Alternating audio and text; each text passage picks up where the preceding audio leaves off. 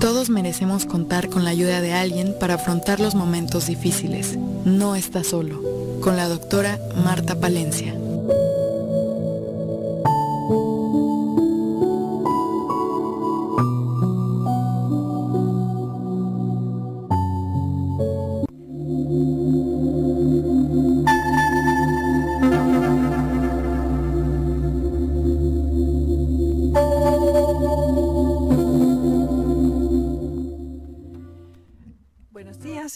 Aquí ya juntos, juntas, Vero y yo, nuestra invitada especial de hoy, un programa muy especial como siempre. Vero, gracias por estar aquí con nosotros. Muchas gracias por invitarme, buenos días. Vamos a hablar eh, de tu experiencia, Vero. Vero es compañera voluntaria desde hace cuatro años en nuestra asociación, tiene una historia muy bella podemos decir nosotros como tanatólogos, la gente a lo mejor dirá, ¿cómo pueden decir bella? Sí, una historia de amor, bella, despidiendo a tu padre, a don Edmundo, después de varios años de enfermedad. Bueno, vas a contarnos todo esto. Y yo quisiera, para las personas que nos escuchan, estos programas eh, tienen esa finalidad, pero de que las personas que nos escuchen aprendan a ver la experiencia de la muerte, la experiencia de la enfermedad, la experiencia del duelo, de las pérdidas, con otra visión, con otros lentes, porque nuestra visión humana es una visión de mucho sufrimiento, de mucho dolor, y claro que duele la partida. Sí, sí duele. No hay manera, ¿no? De que no. Pero si estamos preparados, si tenemos información, y ese es el objetivo de la Asociación de Tanatología, nuestra asociación en el estado de Morelos, es que las personas puedan mm, saber que tenemos una cantidad, un arsenal de técnicas, de documentos, de lecturas que pueden facilitar mucho este proceso que vamos a compartir el día de hoy, que es cómo podemos los seres humanos acompañar el final de la vida de nuestros seres queridos. Sobre todo cuando hablamos de acompañar a papá, de acompañar a mamá, pues son relaciones muy significativas. ¿Cómo podemos regresarles, no es cierto? Todo ese años que nos, bueno, desde tenernos, de darnos la vida, de habernos cuidado desde recién nacido, los primeros meses que son tan difíciles, todo ese proceso de la infancia, después la adolescencia con todos sus altibajos, y cómo eso podemos, en agradecimiento, cuando tenemos la información, hacer este, esta retribución de ese amor que nos dieron para acompañarlos al final de la vida. Y eso es lo que vamos a hablar hoy con Vero, con esta compañera hermosa. Le digo que a lo mejor un programa no va a ser suficiente, pero bueno, Vero, por favor, cuéntanos un poquito de ti para que te vaya conociendo a las personas. Buenos días. Bueno, yo decidí entrar a tanatología después del regreso a la luz de mi mamá.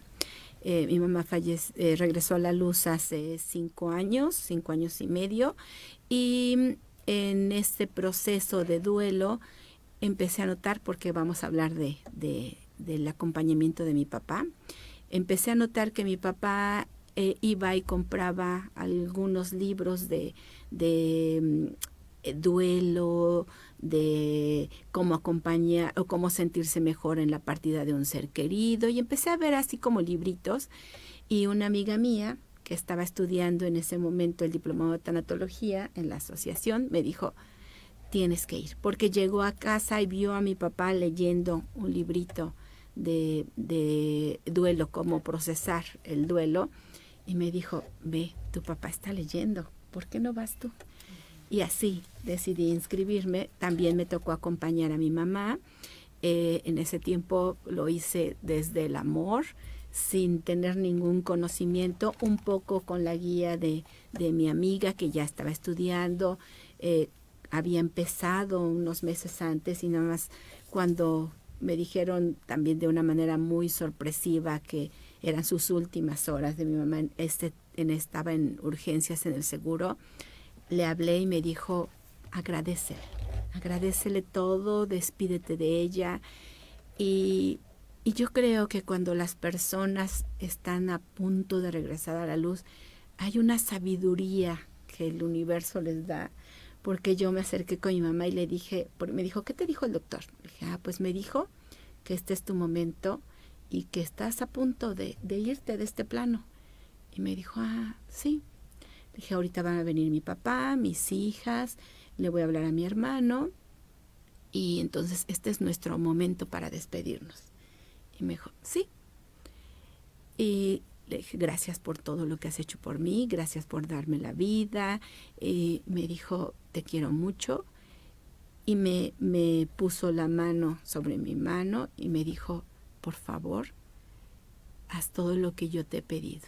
Tráeme un padre, quiero que me velen con ropa blanca, flores y que me hagas mis rosarios. le dije, está bien, lo voy a hacer. Me acerqué y le di un beso en la frente. No sé cuánto tiempo hablamos de, agradecer. Ella me escuchaba, a todo me decía que sí. Eh, también le pedí perdón, a todo ella contestaba que sí. Eh, solo respondía te quiero mucho, te quiero mucho y ya en algún momento volteé y vi que ya estaba mi papá ahí. Entonces les le di un beso nuevamente en la frente, me, me alejé para darle su espacio a mi papá, escuché que mi papá le decía, viejita, te vas a poner bien, te espero en la casa, tenía resistencia a despedirse de, de ella. Cuando se separó y entró una de mis hijas, le dije, papá, mi mamá no se va a poner bien, estos son tus últimos momentos. Aprovechalos y dile cualquier cosa que tengas que decirle. Se me quedó viendo así, con una mirada de, ¿es verdad? ¿No? Dije, sí, es verdad. Se está yendo. Me dijo, pero está consciente. Sí, pero se está yendo. Aprovecha este tiempo. Entonces regresó, le dijo gracias por todo el amor que me diste, gracias por todas tus atenciones y gracias por amarme. Todos estos años, tenían 56 años de casados. No se casaron ellos jóvenes, se casaron mi mamá de 25, 26 años y mi papá como de 33. Tenían 56 años, entonces había, nunca se habían separado, entonces era una, una relación bonita de amor. Em, le dio las gracias y se logró despedirle. Dijo, nos vamos a ver, Irma. Cuando a mí me toque, nos vamos a ver. Mm. Y porque somos compañeros. Entonces se alejó, después entraban mis hijas y poco tiempo después ella quedó inconsciente, estuvo así como ocho horas y después regresó a la luz en plena paz, sin ningún yo pedí ahí, nos hicieron firmar en el seguro que no quería yo nada de maniobras. Entonces eh, estuvieron ahí solamente una doctora cuando se dieron cuenta que los monitores estaban bajando. Llegó y me dijo, aquí estoy, si usted necesita algo, aquí estoy. Em, en algún momento me di cuenta que ya estaba ahí mis hijas, mi hermano, mi papá, yo, y estábamos todos alrededor me dicen que la misma doctora salió y les dijo familiares de, Irma y los permitió pasar. entonces se fue al final rodeado de nosotros con toda la calma. Sí, obviamente hubo tristeza, hubo dolor, pero, pero con la tranquilidad de acompañarla. En esa base dije, sí, quiero aprender, quiero aprender cómo hacerlo, ¿no? Porque lo hice de una manera pues, intuitiva. y con un poquito de guía de, de, mi amiga, que también todo el tiempo estuvo ahí afuera, ¿no? Tratando de, de apoyar en lo que pudiera. Entré a estudiar y desde que yo entré a estudiar, pues nos entregan este primer manual con técnicas. Entonces yo llegaba y la, la relación cuando mi, mi mamá regresó a la luz, en automático somos solamente dos hermanos, un hermano mayor que vive en Puebla y, yo que en automático mi papá pues adhirió a nuestra familia, tengo tres hijas, mi esposo, entonces yo dejaba los manuales por ahí, normalmente tengo un silloncito y un lugar donde pongo mis cosas que estoy leyendo, y él empezaba a leerlos. La verdad es que yo no me di cuenta hasta casi cuando iba a terminar eh, el diplomado que porque me di cuenta que estaban subrayadas algunas cosas y dije, yo no las subrayé, ¿no? y entonces les pregunté a mis hijas, estábamos desayunando y me dijo, ah, no, yo es que se me hizo muy interesante y subrayé porque te quería hacer algunas preguntas. Revisé, revisé el, el, el manual y entonces vi que estaba subrayando y le preguntaba qué dudas tenía y todo esto y entonces lo hablábamos.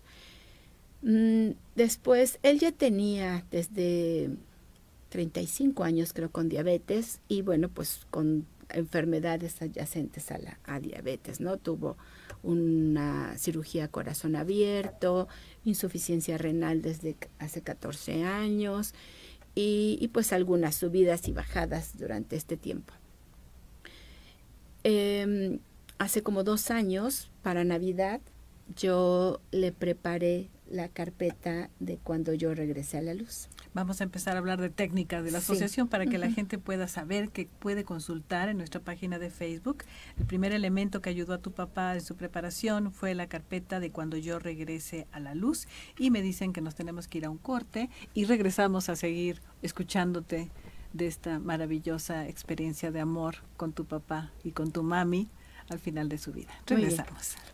Muy bien, pues regresamos a esta plática. Yo estoy muy emocionada, Vero, porque pensar que estudiar el diplomado de tanatología, como ya lo sabemos nosotros, nos transforma la vida. Nosotros en 22 años, pues han sido más de 26 generaciones, hubo algunas en, en Cuautla y en, en Cuernavaca al mismo tiempo. Entonces, hemos visto la transformación, sabemos la, la utilidad de conocer eh, lo que es la vida, lo que es la muerte, quiénes somos, a dónde vamos a ir, de qué se trata todo esto y técnicas, técnicas muy puntuales, como nos está diciendo que tu papá tomaba tus manuales de tanatología y los revisaba y anotaba. Es decir, eh, pareciera que eh, la maravilla es que nos tenemos que entender que los seres humanos podemos, con este conocimiento, prepararnos para acompañar y despedir en amor a los nuestros, pero que también podemos prepararnos para nuestro propio viaje. Nosotros no hablamos de muerte, nosotros hablamos siempre de, a mí me gusta de hablar de que es un regreso a la luz, porque eso es lo que es. Las personas que tienen experiencias de casi muerte, que se asoman del otro lado y regresan, ¿qué es lo que nos dicen? Que vieron la luz, que vieron seres queridos, que les dijeron todavía no es tu tiempo. Entonces, tu papá y tú hicieron, igual que tú con con tu mami, aunque no eras tanatóloga, tenías una gran intuición y tuviste asesoría de una tanatóloga, pero aquí en la segunda ocasión ya tenías la formación de tanatología. Tu papá entonces pudo eh, beber de toda esta información para prepararse. Y cuéntanos un poco de esta carpeta, es la carpeta que nosotros denominamos carpeta cuando yo regresé a la luz. Los primeros años se llamaba carpeta cuando yo muera. Después, a través de los años, fuimos suavizando toda nuestra metodología y ahora lo llamamos la carpeta cuando yo regrese a la luz. ¿Qué es lo que tiene esta carpeta? ¿Qué es lo que tu papi preparó en esa carpeta? Cuéntanos. Pues yo decidí regalársela en Navidad como un regalo especial. Y, y porque notaba su interés en, prepararse, ¿no? Ajá. Y él, él, siempre fue un lector ávido, le gustaba el arte, todo, de todo, y, pintaba, le gustaba pintar mm. eh, al óleo y acuarela. Entonces em, decidí, se lo envolví, se lo di y le dije, ¿no? Este es un regalo especial porque sé que vas a, prepararte para cuando sea tu momento. Y entonces me acuerdo que la tomó, la abrazó así y me dijo, gracias.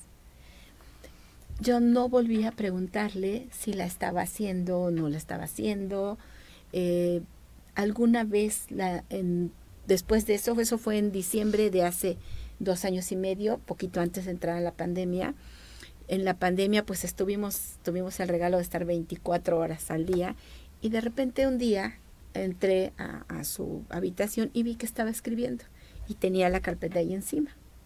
Y entonces le dije, ah, ¿la estás usando? Me dijo, sí. Dije, ah, qué bien. Me dijo, pues he estado juntando los documentos que ahí piden. Dice, fui, ahora que fui a Puebla, saqué una copia de mi acta de nacimiento y ya la puse. Ya, ah, qué bueno.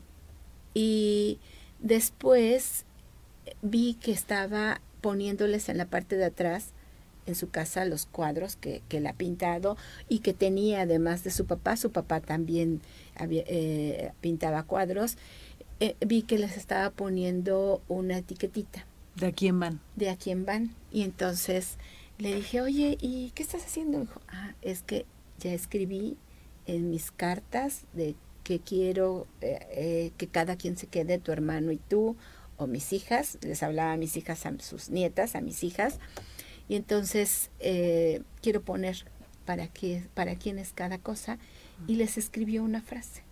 Mm. Entonces, por ejemplo, hay un cuadro que tiene muchas luces y entonces puso para mi lucerito que todos los días me das luz con tu sonrisa y puso el nombre de mi hija, la más pequeña. Y así fue escribiéndoles una pequeña frase mm. y en la parte de atrás escribió. Entonces, puso su acta de nacimiento en la carpeta, dispuso eh, cómo quería que fuera su funeral, que en este caso él no quería ningún funeral, pero escribió, ¿no? Yo no quiero eh, que me velen, no quiero rosarios, era católico, pero no quería rosarios, no quiero levantada de cruz, no quiero nada, ¿no? Yo quiero que en cuanto yo regrese a la luz, eh, se me creme y ya, y ya. Incluso recuerdo que usó la palabra de no quiero dejar tareas tortuosas a mi familia. Así lo escribió, no quiero dejar tareas tortuosas. Em, hizo lo de la disposición de sus cosas como muy personales, que él apreciaba mucho, que eran sus cuadros, no todos, pero los que, que eran como importantes para él. Y eh, algunos libros que también eran como muy importantes, que habían marcado como una época importante para él. Tenía colecciones y cosas así, entonces también los dejó dispuestos de qué quería que, pasara. Y, algunos bienes materiales, todo lo escribió, qué quería y a quién quería que, que se destinaran. Em, hizo su carta de despedida de agradecimiento, una para mí, otra para mi hermano. Hizo una carta también para uno de sus hermanos, que en realidad él, regresó a la luz hace dos años, pero era para el único que tenía una carta ahí. Y ¿qué más tenía? Ah, fotos. Tenía dos fotos. Una de cuando él estaba chiquito, que estaba vestido con un traje de marinero, como de seis años. Y y la foto de matrimonio de mi papá y de mi mamá y le escribió atrás eh, como un agradecimiento a mi mamá por haberlo acompañado tantos años. y la tenía ahí dentro de sus tesoros. De sus tesoros, ¿no? Entonces, como que lo concretó ahí todo, Se me hizo maravilloso.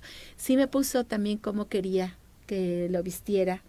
Eh, él dijo que, por ejemplo, no quería ninguna caja, algo que no se permitió pero él no quería ninguna caja, le dijo, me envuelves en una cobija, ¿no? No quiero nada ostentoso. Y mm, él quería una guayabera y un pantalón. Me puso el color de la guayabera y el pantalón. ¿Y qué color era? Eh, azul claro, mm, azul claro y un, un pantalón de, de unos jeans Levi's, hasta uno, este, que quería. Y entonces, pues así fue. Qué maravilla. Así fue. Entonces había todo como muy, muy específico. O sea que la carpeta con resultó ser lo que para lo que está diseñada esta carpeta donde se ponen la, el índice de todos los puntos. Son 12 puntos que llenamos para prepararnos y hay sobres de plástico de mica y ahí van poniendo el acta de nacimiento, todo lo que se requiere, ¿no es cierto? Las cartas de amor y despedida, la disposición de cómo quiero que, que sea mi partida, y bueno, todo esto es un proceso, ¿no es cierto? Que tu papi vivió. Así es. Que fue, porque al escribir las cartas, al preparar, al poner los, los títulos en, bueno, las etiquetas de a quién va cada cosa, es un proceso de irnos preparando, ¿no es cierto? Así es, sí. Ahora, cuéntanos un poquito de este... Eh, de esta macrotécnica, porque tenemos una macrotécnica para las personas que nos escuchan, que se llama cómo acompañar el momento de la transición el momento de lo que la gente llama muerte, que nosotros llamamos el momento de la transición, cuando el alma sale del cuerpo para irse a la luz.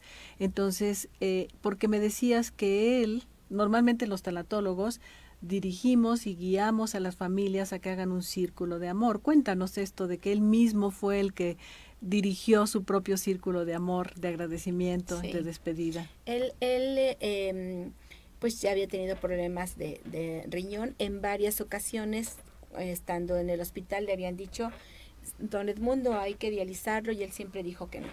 Afortunadamente su, su nefrólogo lo acompañó y dijo vamos a llevarlo de manera eh, más natural porque don Edmundo no quiere, ¿no? Entonces respondí a algunos tratamientos. Eh, esta vez él, regresó a la luz el 21 de diciembre, entonces creo que fue 16, 16 de diciembre o 17, no me acuerdo. Lo, lo llevé con su nefrólogo porque eh, me decía que se sentía muy cansado y estaba un poco hinchado de los pies. Entonces lo llevamos y el nefrólogo le dijo, don Edmundo, lo veo delicado, voy a cambiarle un medicamento para que eh, su riñón empiece a, a sacar todo el líquido que tiene y esperemos que funcione. Si este tratamiento no funciona, lo último que hay que hacer es diálisis. Y papá le dijo, doctor, usted ya sabe que yo no comulgo con eso y entonces de eso ni se habla. Y el doctor dijo, bueno, ¿sabe qué va a pasar si no, si no toma usted la diálisis? Dijo, sí. Bueno, y entonces estoy preparado. Entonces el doctor dijo, bueno, lo voy a acompañar eh, por este tiempo y vamos a ver cómo resulta. Voy a estar en comunicación con su hija para ver cómo, cómo va respondiendo al tratamiento él se dio cuenta, mi papá se dio cuenta y yo me di cuenta que no estaba resultando el nuevo, el nuevo diurético que estaba tomando. Y al otro día tenía, el viernes en la mañana, yo tenía que llevarlo a hacer análisis para, para control del doctor y ver si le daba algún antibiótico o algo así. Entonces, yendo al, al hospital, él me dijo, a los análisis, él me dijo, ¿verdad que no está funcionando?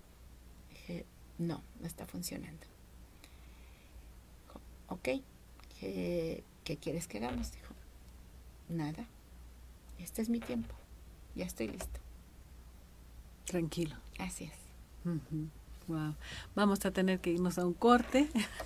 Queremos seguir escuchándote y escuchar cómo eh, Don Edmundo pudo, pudo dirigir el círculo de amor, de agradecimiento y despedida él mismo, ¿no? Como porque esta información que él tenía, que él adquirió, entonces, este, pero bueno, vamos a un corte, regresamos para seguir platicando con nuestra querida compañera Vero Aguilar, tanatóloga, que tuvo este privilegio de acompañar a su padre con todo el conocimiento y su padre irse con una preparación increíble de aceptación y de tranquilidad. Ya nos contarás. Vamos a regresar.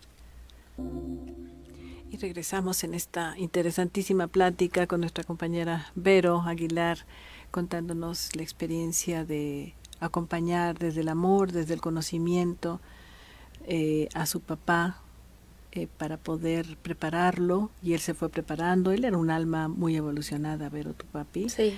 muy evolucionada, con mucha conciencia y eso permite que se hagan estas cosas, que se logren, ¿no?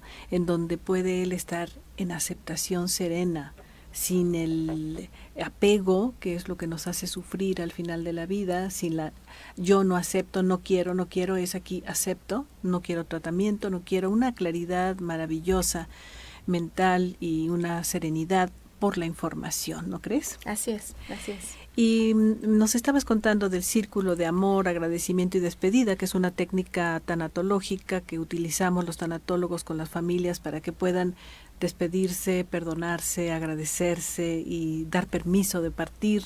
Cuéntanos cómo fue que tu papi decidió hacer su círculo. Aquí, como él ya había leído nuestros manuales, él lo sabía. Entonces, el viernes cuando le pregunté, bueno, ¿qué vamos a hacer? Y me dijo, nada, estoy listo. Entonces, pues lo llevé a los análisis, regresamos. Afortunadamente no tenía ningún dolor, no tenía ningún malestar. Entonces estuvo el viernes tranquilo en la casa, caminaba, comió un poquito, muy poco, pero comió, mm, tenía ya restringido los líquidos, eh, cenó con nosotros, el viernes, el sábado vino mi, mi, hermano, que es mayor, estuvo con él, estuvieron platicando, una plática bonita, eh, igual cuando se fue, mi papá le dijo, dame un abrazo, ya no nos vamos a volver a ver. Entonces mi hermano lo abrazó, lloró con él, eh, mi papá varias veces le dijo gracias, gracias, gracias. Y mm, mi hermano obviamente se fue muy conmovido y me dijo avísame por favor cualquier cosa. Cuando, cuando mi hermano se fue, él nos lleva, nos, él se va a ver la televisión, le encantaba ver la tele, este, películas, no veía noticias ni nada, novelas, no veía películas, leía corriendo porque pensé que algo le pasaba y me dice, ven, siéntate y me hace así, que me siente a un lado de él en el sillón. Me dice, ¿sabes qué? Háblale a Daniel, mi esposo, y háblale a tus hijas. Entonces les hablo, se sientan todos alrededor en, la, habitación y me dice, quiero pedirles algo.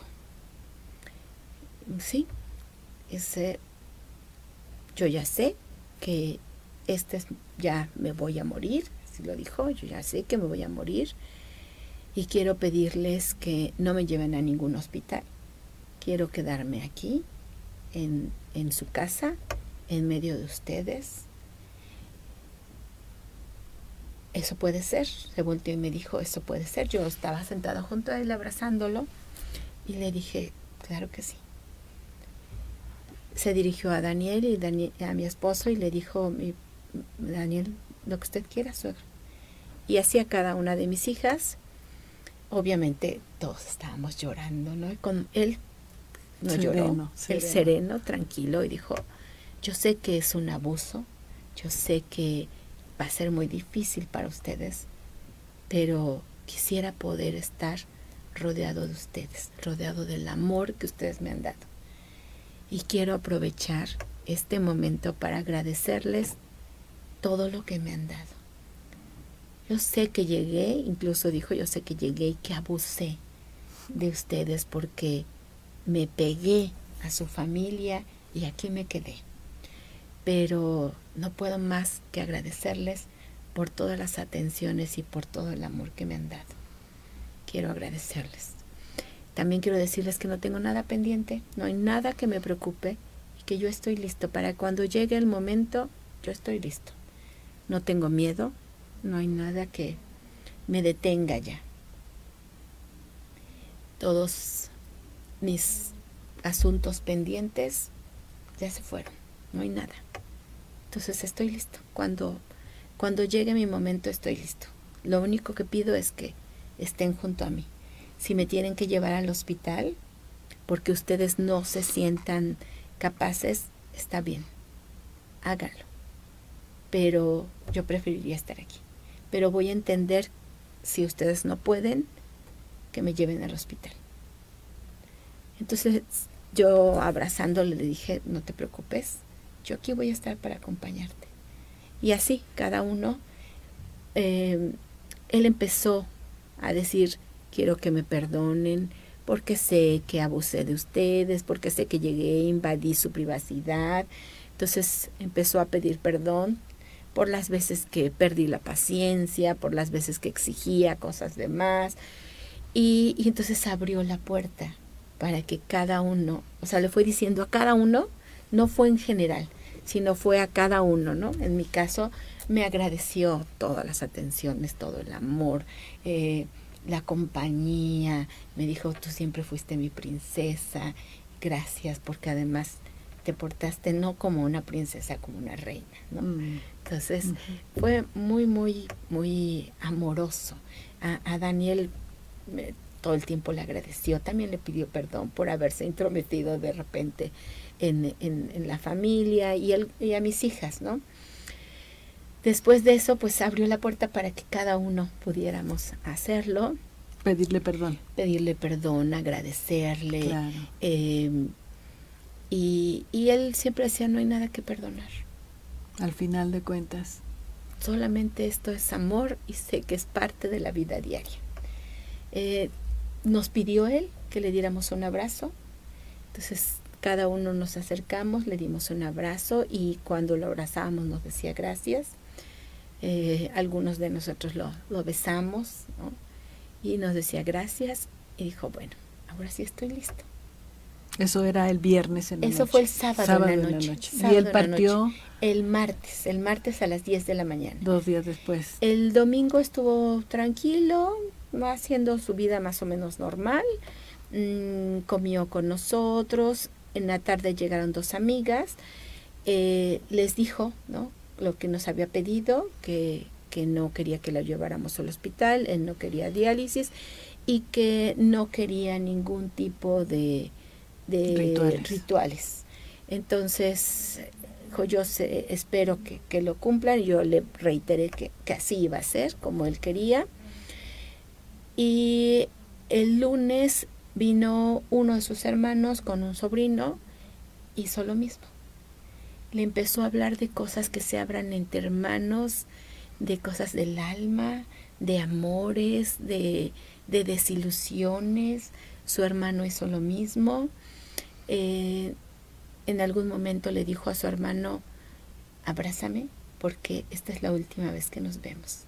Y su hermano le dijo, no, mundo, yo te vine a ver para que le eches ganas, para que... Lo típico, ¿no? Y entonces mi hermano, le, mi papá le dijo, no, no, Diego, aquí nos vamos a despedir. Para mí, el que tú hayas venido es una fiesta, es un regalo extra, pero esta es la última vez que nos vemos. Entonces a mi tío no le quedó de otra más que abrazarlo. Eh, lloraron juntos, yo estaba sentada ahí a un ladito, y luego le dijo, te pido de favor, ayúdame a acostarme, aunque él podía hacerlo. Le pidió a su hermano que lo acostara. Entonces le dijo, sí, claro, entonces lo acostó. Después le habló a, su sobrino y hizo lo mismo. Le agradeció por, haber, por haber llevado a su hermano, por haber estado ahí. Eh, ya estaba otra vez sentado y volvió a hacer lo mismo. Ayúdame a acostarme. Qué actos tan simbólicos, sí, tan, tan, importantes. A mí me pareció maravilloso, sabio, ¿no? Siento Era que... un artista, ¿no? Qué manera de despedirse y de decir, ayúdame. Sí. Ayúdame para que te sientas bien contigo mismo, conmigo. O sea, qué cierre maravilloso, ¿no? Sí, él no lloraba. No lloraba. No lloraban los demás, lloraba yo, ¿no? Pero él no lloraba, él estaba realmente en paz. Claro, Entonces, mi sobrino lo ayudó, estuvieron todavía un rato, después fueron y se despidieron y él les dijo, gracias por venir. Y les volvió a repetir a los dos, Hoy para mí fue una fiesta el que hayan venido. Me siento muy feliz. Gracias. Me voy en paz. Su hermano volvió a decirle, no, mundo, vas a ver que nos vamos a ver, ya viene la Navidad y no, yo ya me voy. Las almas saben, ¿no es cierto? Exactamente. Cuando, exactamente. Y cuéntanos qué pasó después con su otro hermano, su hermano que había regresado a la luz ya hace dos años. Cuéntanos esa parte que es muy bella. Eh, él en la noche, esa noche, lunes en la noche, estaba inquieto. No tenía ningún tipo de dolor, pero estaba inquieto. O sea, estaba, se enderezaba, se acostaba, se volvía a enderezar, así. Em, yo me quedé con él en la misma habitación, en otra cama y entonces le decía, si necesitas algo, me dices. Y en algún momento por ahí de las 12 de la noche me dijo, ven, acuéstate junto a mí. Entonces yo fui, me acosté una parte en sus pies, lo, lo abracé y abrió los ojos, así se levantó, me buscó y me dijo, ya me puedo morir. Y le dije, cuando tú quieras. Me dijo, sí. Se quedó dormido un rato, después despertó, me pidió un poquito de agua, le mojé los labios y empezamos a platicar, ¿no? De, de, que había venido mi, mi, mi tío y su sobrino y de repente se queda callado, tenía las manos, estaba así recargado, tenía las manos así y entonces lo veo que voltea así como hacia la pared y dice, Chucho, así como preguntando, ¿no? Su hermano. Su hermano, su hermano que regresó a la luz dos años antes, el más joven, tenía 66 años, regresó de por un infarto. entonces se chuchó. Y entonces entiendo que algo le contesta a su hermano y él le dice, sí, ¿verdad? Y así, frunciendo un poco el ceño, serio, de una, ah, sí. ¿Y tú cómo lo ves? Sí, ¿verdad? No, yo ya estoy listo, yo ya le dije a Vero. Y entonces cuando dijo yo le dije a Vero, voltea a donde yo estoy, ¿no? Entonces yo muevo la cabeza sin interrumpir y regresa y voy a decir, pues sí, pero no sé cómo. ¿Tú me vas a decir? Y no sé qué le decía. Entonces, ¿pero cómo? O sea, le volví a preguntar cómo. Y así con las manos y con toda calma, ¿no? Duraron un ratito hablando, como unos cinco minutos. Y se queda él así pensando con el ceño fruncido. Respira profundo como estoy en paz. Y entonces ya me di cuenta que se había acabado la conversación y le digo, ¿está aquí mi tío? Dijo, ¿Chucho? Dije, sí. Sí. Así como, sí, que no lo ves, ¿no? Y yo, ah, qué padre, ¿no? Dijo, sí. ¿Y quién más está? Y me dice Pepe, que era su cuñado, el hermano de mi mamá, tenían una muy buena relación. Él regresó a la luz hace como 12 años. Eran muy cercanos, muy buenos amigos. Y dije, ay, ¿está aquí? Y me dice, sí. Y así como, sí, ve, ¿no? Así de sonriente. Y yo, qué padre, papá. Y me empieza a platicar algo que vivieron él y mi tío Pepe. Y después habla otra vez con mi tío y así nuevamente era ya una relación más de compadrazgo, de amistad, bromeando. Y, y, me, y le dijo, pues ya ves, compadre, ya, ya, también, ya estoy listo. No sé qué le decía, él sonrió, sonrió mi papá y hizo una broma así de que, ay, compadre, tú siempre, ¿no? No sé qué pasó, en realidad Después regresó, se puso a platicar conmigo, me volvió a recordar de una Biblia con pinturas bizantinas que tenía, que quería que la sacara porque se estaba humedeciendo, darme instrucciones y después se volvió a quedar dormido. Pero ahí yo noté un brillo diferente en sus ojos. Aunque estaba consciente, aunque me hablaba perfecto, yo noté un brillo diferente. Eh, a esa hora que no te brilló, le prendí una, una vela a un ladito y puse música para trascender de YouTube. O sea que en YouTube podemos encontrar música, música para trascender. Entonces, a un volumen muy bajito en la pantalla.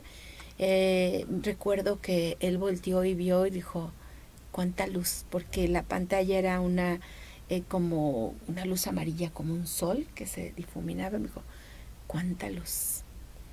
Después, como a las seis de la mañana, empezó a ver que se veía la luz por la ventana y me dijo, ya vi otro día.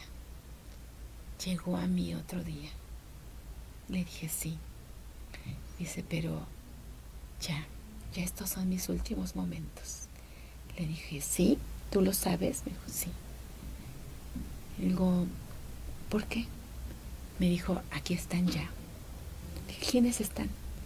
Dijo, Chucho. Y volteaba y veía hacia dónde estaba. Chucho. Dice, Concha. Dije, ¿tu mamá? Dice, sí. Mi papá. Dije, ¿tu papá también está aquí? Me dice, sí. Polito. Polito era su abuelo, el papá de su mamá. Y luego yo le pregunté mi mamá, Sí, también Irma. Le dijo, ay, qué padre, papá. Tanta gente está aquí para recibirte. Y me decía, sí. qué bonito, ¿no?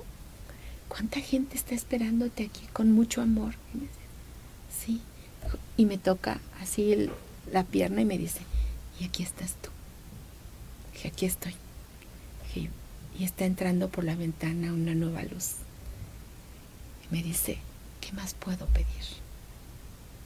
Dije, sí, eres bendecido. Eres un, un ser que te ha bendecido la vida y que está aquí toda la gente que tú amas. Y estamos listos para cuando tú decidas si estás listo a trascender. Dice, sí. Se volvió a quedar dormido hasta como las siete y media. Despertó, le pregunté, ¿te duele algo? ¿Puedo hacer algo por ti? Me dijo, no, solo quédate aquí. Yo estaba sentada a un lado del, del lado izquierdo. Llegó mi hija que no había estado ahí el fin de semana, mi hija mayor, como a las ocho y media, nueve. Entró, le dijo, abuelito, aquí estoy. Dijo, ah, qué bueno, mi Dani, qué bueno que viniste. Dijo, estoy aquí, gracias. Él, él escuchó, también le agradeció. Y poquito antes de las 10 de la mañana, voltea y me dice, aquí están todos, aquí siguen. Y volvió a hablar con mi tío Chucho. Le vuelve a decir, Chucho, no sé cómo. No sé qué le decía, él asentía y movía la cabeza y voltea y me dice, ¿ya? Primero pensé que era una pregunta y le dije, cuando tú estés listo. Y entonces se voltea y fue, ya. Dije, está bien, aquí estoy. Todo el tiempo tuvo su mano encima de mi pierna aquí estoy, cuando tú estés listo. Entonces se recarga, yo le puse la mano en la frente, lo recargo y empieza a dormirse. Dos minutos si acaso, hace una respiración profunda, su peso de su mano cambia en mi, en mi pierna, él tenía las rodillas un poco levantadas, inmediatamente las dos rodillas se bajan fue al mismo tiempo todo y supe, supe que en ese momento me estaba desprendiendo. Se estaba desprendiendo. Mi hija estaba sentada atrás y me dice, se murió como siempre dijo. En paz. En paz y durmiendo. Qué maravilla, qué, qué, qué testimonio, Vero, es maravilloso para poder dar a entender de esta manera. Se puede vivir el final de la vida de otra manera pero hay que prepararnos, ¿no es cierto? hay que estudiar. Eh, a mí me gustaría mucho en este momento, para ir cerrando ya nuestro programa, el invitar a las personas para que se acerquen a la asociación, para que puedan estudiar los que quieran, lo que es el diplomado de tanatología. Estamos ya por empezarlo otra vez, Vero, nuestro diplomado número 27, en donde se puede aprender todo esto y también los talleres de alivio del duelo para las personas en duelo. Todo esto está en nuestra página de Facebook y en nuestra página web, que es tanatologiamorelos.org. Me gustaría, eh, si me permites, Vero, dar los teléfonos para que puedan las personas, para poder entender que hay forma de vivir la vida y no nada más la muerte de nuestros seres queridos, el regreso a la luz, sino también la vida desde otra manera, de otra forma, ¿no?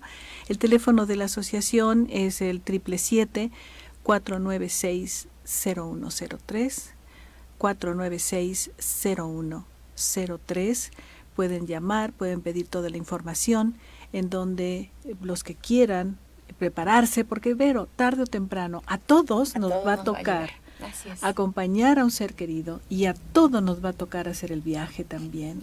Ese viaje hacia la luz que cuando lo hacemos en conciencia, bueno, todo cambia. Así es de que invitamos a las personas que nos estén escuchando eh, con este maravilloso eh, relato que nos haces de corazón, compartiendo esa experiencia hermosa con tu papi, el poder entender que sí se puede vivir la partida de un ser querido desde el amor, no desde el miedo, que es como lo vivimos siempre, ¿no? Desde la calma, desde el amor y el agradecimiento y, dejando todo como muy claro para todos sin tener que tomar decisiones que quizá no te, no necesitaba, ¿no? La otra persona. No distraernos en otras cosas, sino en el amor. Así de que mil, mil gracias. Creo que esto va a motivar a muchas personas a querer saber, prepararse para vivir la vida y para vivir el final de la vida, ya sea la propia o la de un ser querido, de otra manera.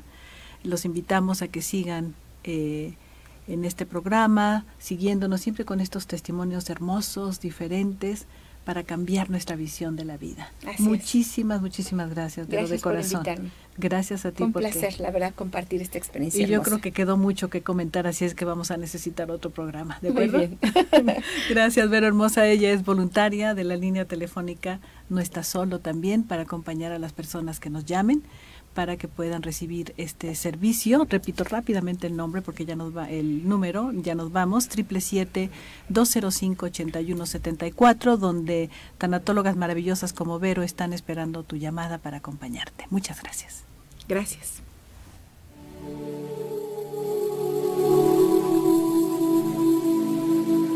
Acompáñanos en el siguiente programa con la doctora Marta Palencia en No está solo.